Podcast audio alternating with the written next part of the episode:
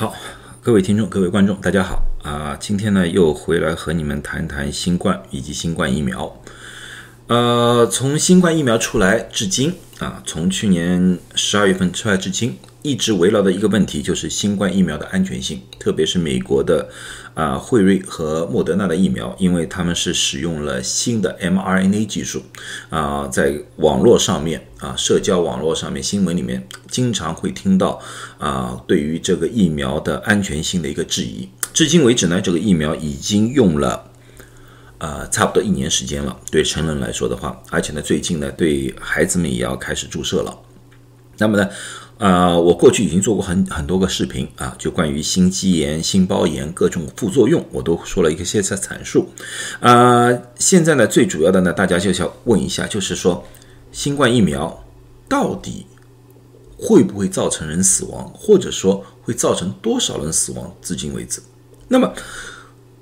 在我这个开场白之前，我就告诉大家，如果说你是不相信数据，特别不相信政府数据的话，你现在就可以关闭，不用听了，因为我所说的东西都是从数据出发的。如果你认为数据是有造假、不正确的话，那么就没有必要听我这个东西啊。这是第一个我需要告诉大家的啊。另外呢，第二个呢，就是说。如果说你觉得我不够专业啊，无法分析这些东西的话，你也可以关闭啊，这个没没什么大不了，因为我也是一个自媒体，我只是从我自己专业的角度啊，把数据进行一些分析，告诉大家啊。如果你们觉得我不够这个资格，也可以关闭，没有多大问题啊。但是如果你想听下去的话，那么我希望你很静下心来，好好的听一下啊，因为这个数字里面有很多东西。是值得我们去看一看和分析的。那么，为什么我要谈论多少人死亡呢？其实呢，在新冠疫苗刚刚开始注射的时候，第一个案例就是佛罗里达的有一个医生啊，他引起呃血小板减少，然后死亡了啊，这么一个案例，然后呢引起大家非常大的关注，然后呢后来又有血栓。的情况出现，也有出现了那个心肌炎、性包炎，诸如此类的，大家都非常非常的关心这个到底那个疫苗会造成哪些人的死亡，怎么样死亡？特别呢，在一些媒体里面，特别自媒体里面，他们有这么一张图表啊，这张图表大家如果说是你是非常关心疫苗问题的话，你们一定见过这个。这个呢是一个什么地统计呢？这是一个系统，就是说疫苗副作用的。汇报系统啊，就是说你打了疫苗之后，如果有不适、舒适或者说死亡的话，你都要报啊。他然后呢，把这个里面数据全部拿出来，他说啊，今年因为你看每一年他都有数字，不多啊，可是今年一月，去年年底，今年一月份开始所汇报的疫苗引起的死亡案例，这个是六月四号的，它一下子飙升了很多，达到了五千八百八十八例。当时，那么当时情况下，呃，反疫苗组织就说了一句话：，你看，疫苗造成了这么多死亡，这个疫苗是非常坏的一个东西啊。但这个当家大家可能就听到过啊。当时呢，我说过一些东西，但是呢，我说的不够详细。今天呢，我就把这个数字一五一十、标标准准的告诉大家，到底怎么一回事情。啊，在说这个东西之前，我也给大家公布一个另外一个调查报告。这个调查报告呢是 CDC 和九家医疗系统合作进行的。啊，这份东西呢是从十二月十四号到今年的七月三十一号统计的。啊，在十月二十九号发版发表的。那么有些人开始说了啊。七月三十一号，刚刚 Delta 变异开始啊，这个不算啊。其实呢，你要看这个统计，并不是和新冠感染有关，所以说呢，这个时间段没有关系，这个和 Delta 一点关系都没有。为什么说这样说？他是这样子说的，他说分两组，一组呢是注射过疫苗的，有六百四十万人；一组呢是没有注射疫苗的，是四百六十万人啊。然后他们要看的是什么，并不是看了。由于新冠死亡会有多少人？他们是说，在死亡的这些九个医疗系统里面，死亡的人里面，只要三十天之内没有新冠确诊，就算进去。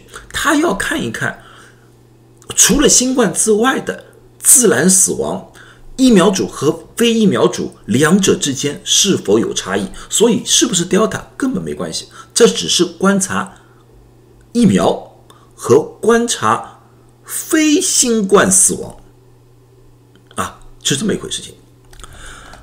好，那么呢，他们宣筛选人权。那么有些人问，为什么一个是六百四十万，一个四百六十万？因为呢，他们把 mRNA 疫苗，就是辉瑞和 Moderna 放在一组里面，因为这两者开始打疫苗的时间非常接近，所以呢，它有一个对照组。所以它这个对照组呢，最最主要是对照着辉瑞和 Moderna 的疫苗的啊。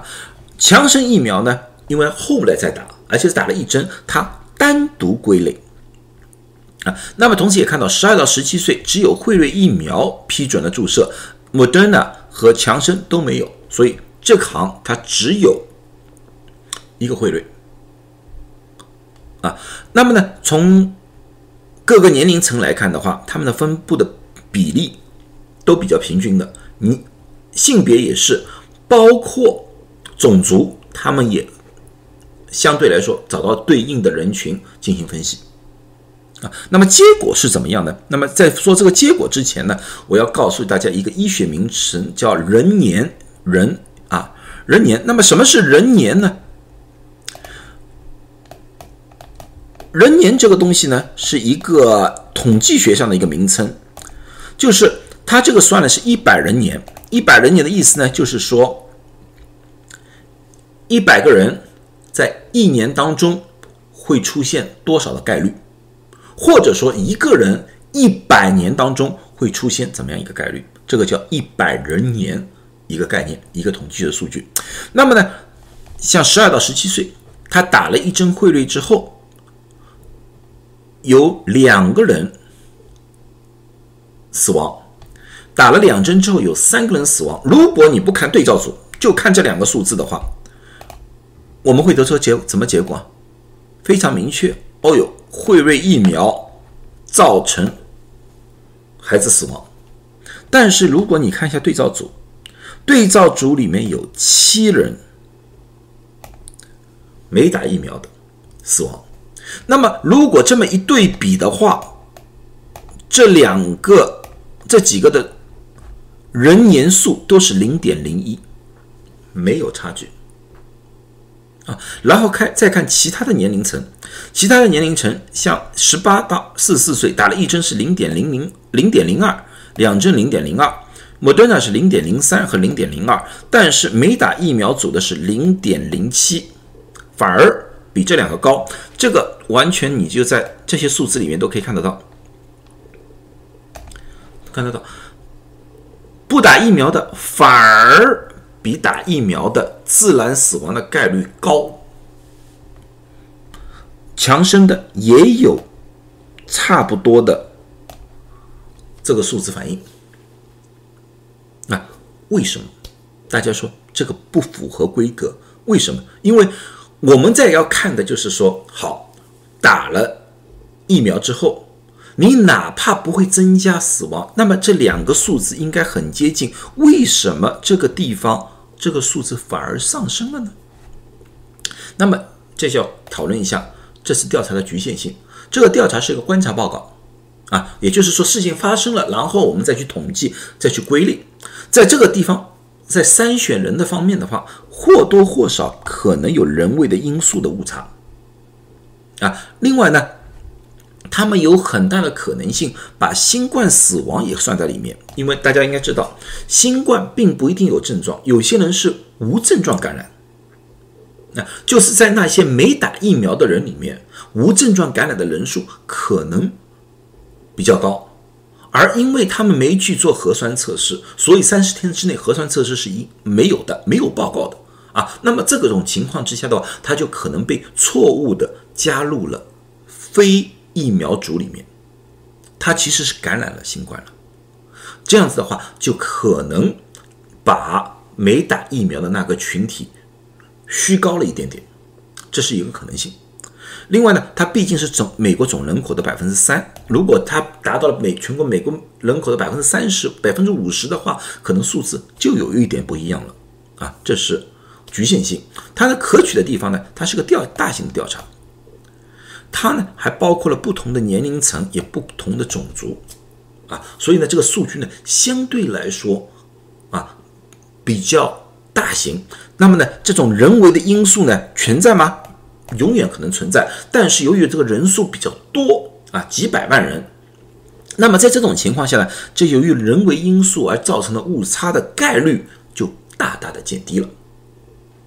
啊，那么再回来谈一下，就是刚才说的那个不打疫苗的那些人为什么还是会高？这是当中是一个原因，就是有些人可能感染了新冠。另外一个原因，因为他们筛选的人是三十天之内没有确诊的。那么，万一这个人是四十天或者五十天之前确诊的，他也归拢在里面。因为我们也知道，疫苗对于新冠是重症和死亡是有很好的保护作用的啊。但是，不打疫苗的那些人，完全有可能，哪怕是四十天、五十天之内之前感染的，但是随着时间的推移，它的副作用或者说疫新冠这个感染后遗症。造成了这些人的死亡也有可能，这也就是为什么不打疫苗的人的自然死亡，就是这种自然的死亡概率要高过打疫苗的人啊。那么再退一万步说，如果我们去除这些外面的新冠的感染的那些因素来看的话，我们最起码可以得出一个结论，就是打了疫苗之后，个例确实有可能有死亡案例，但是从大的数据来看的话，对我们人类来说的话，打了疫苗之后，并没有造成过多的、多余的、非正常的死亡啊。这点我相信有理智的人看了这个数据，应该可以得出这类的结论。那么好，这个只是一个报告。那么我们再看一看刚才我所说的那个 Vera 的那个。今年年头一下子有很多死亡的案例，他做到六月份，我做的比他更加详尽。好，那个 Virus System 今年它有一个特殊的规定，过去医生可以判断，举个例子说，有一个流感病人打了流感疫苗，过一段时间死亡了，那个医生可以判断，他说哦，这个和疫苗完全没有关系，这个是一个自然死亡，我就不报了。但是今年不一样。今年为了这个新的疫苗啊，Rare 那个系统特别关照了医护人员，所有的医生都告诉他们，他告诉大家是这样子的，这是英文是这样说的，他说我们接受所有的汇报，不管是病人的家庭的还是医护人员的，我们都接受，你们谁都可以报。而且他说：“医生，你们不要去判断这个是不是和疫苗有关，你们只要发现打了疫苗之后那个人死亡，你就可以报，你就报上来就可以了。关是不是和疫苗有关，让我们来判断。啊，是这么样回事情。那么呢，大家也知道，今年年头打了新冠疫苗的人特别特别多。啊，而且呢，这个宣传就是对副作用的汇报宣传上面。”过去你们可能大部分的人听我这个讲座呢，过去可能都没有听说过这个 virus 这个这个这个系统，啊，可是现在今年由于大量的宣传，大家都知道了，所以呢，很多人自身都在报了，啊，医生也是说，啊，那么我我不管怎么样，我就报了吧，报了。那么报了之后，能够得出一个怎么样的情况呢？就是到了十一月五号的时候，整个。报上去和新冠疫苗有关的死亡是一万八千四百六十一人，啊，这就是为什么很多反疫苗组织的里面，他们说出来就是啊，有一万七千、一万八千的人由于新冠疫苗死亡啊，数字什么样？是从这里面来的，但是这个数字不是结论，而只是多少有有了有多少人去汇报而已。那么汇报的里面有没有误报呢？很多很多。一万八千四百六十一例，我无法一例离看，但是在下面的连接里面，我会把这个的连接给你们。如果你们有兴趣的话，你们可以一页一页去看，你们会看到很多诸如此类的这个案例。这个案例是佛罗里达的六十九岁的女性，她是在三月二十三号注射完疫苗，他打的是辉瑞疫苗啊，但是在八月一号的时候。确诊新冠，住院，八月九号死亡。啊，那么大家觉得三月二十三号打的疫苗，八月一号确诊，你们觉得这个是属于突破案例呢，还是属于副作用的死亡？啊，我我我想给大家自己去判断一下。那么这些案例在里面有多少呢？很多，很多。我大致看了大概是一百一百个案例啊，我不可能看一万多个，我看了一百多个案一百多个案例，一百多个案例里面。大概百分之十左右，百分之十左右，哎，我们具体算，都是这个样子的，新冠确诊死亡，啊，这个我不知道大家怎么看，在我眼里，这个绝绝对不是疫苗引起的，而且间间隔了这么长时间，大概五六个月时间了。那么另外一例，这里可能就是和新冠有关了啊，看，他是三月三号打的疫苗，打的莫德纳，打了一针，没打第二针，打了一针，四月十号。在家里死亡，被她丈夫发现的。而这一位是一个九十三岁的女性，住在新泽西州。那么大家觉得这个是疫苗副作用造成的死亡呢，还是她的自然死亡呢？啊，这个我无法判断，都有可能性。啊，这里面也充斥了很大一部分这样的案例。啊，我不能说一万八千四百六十一例里面没有一例。和新冠疫苗有关的死亡，我不敢这么说，肯定有啊，只是里面大部分的都是需要我们去分析、去判断的。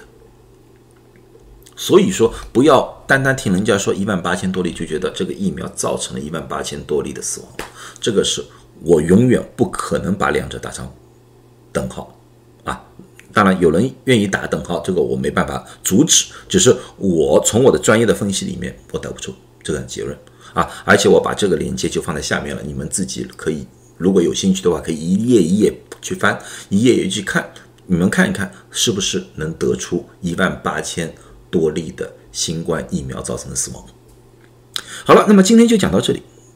啊，呃，现在呢，我觉得美国的疫情呢，有可能又会有有所反复。下一期呢，我会具体的解释一下，分析一下美国的疫情的情况。啊，打不打疫苗，我还是强烈建议打疫苗。我我现在也开始建议推广大家打加强针了。啊啊，下一集我会详细的解释是为什么我会这样推荐。啊，现在呢，就祝大家有一个愉快的周末啊，也祝大家身体健康，谢谢大家。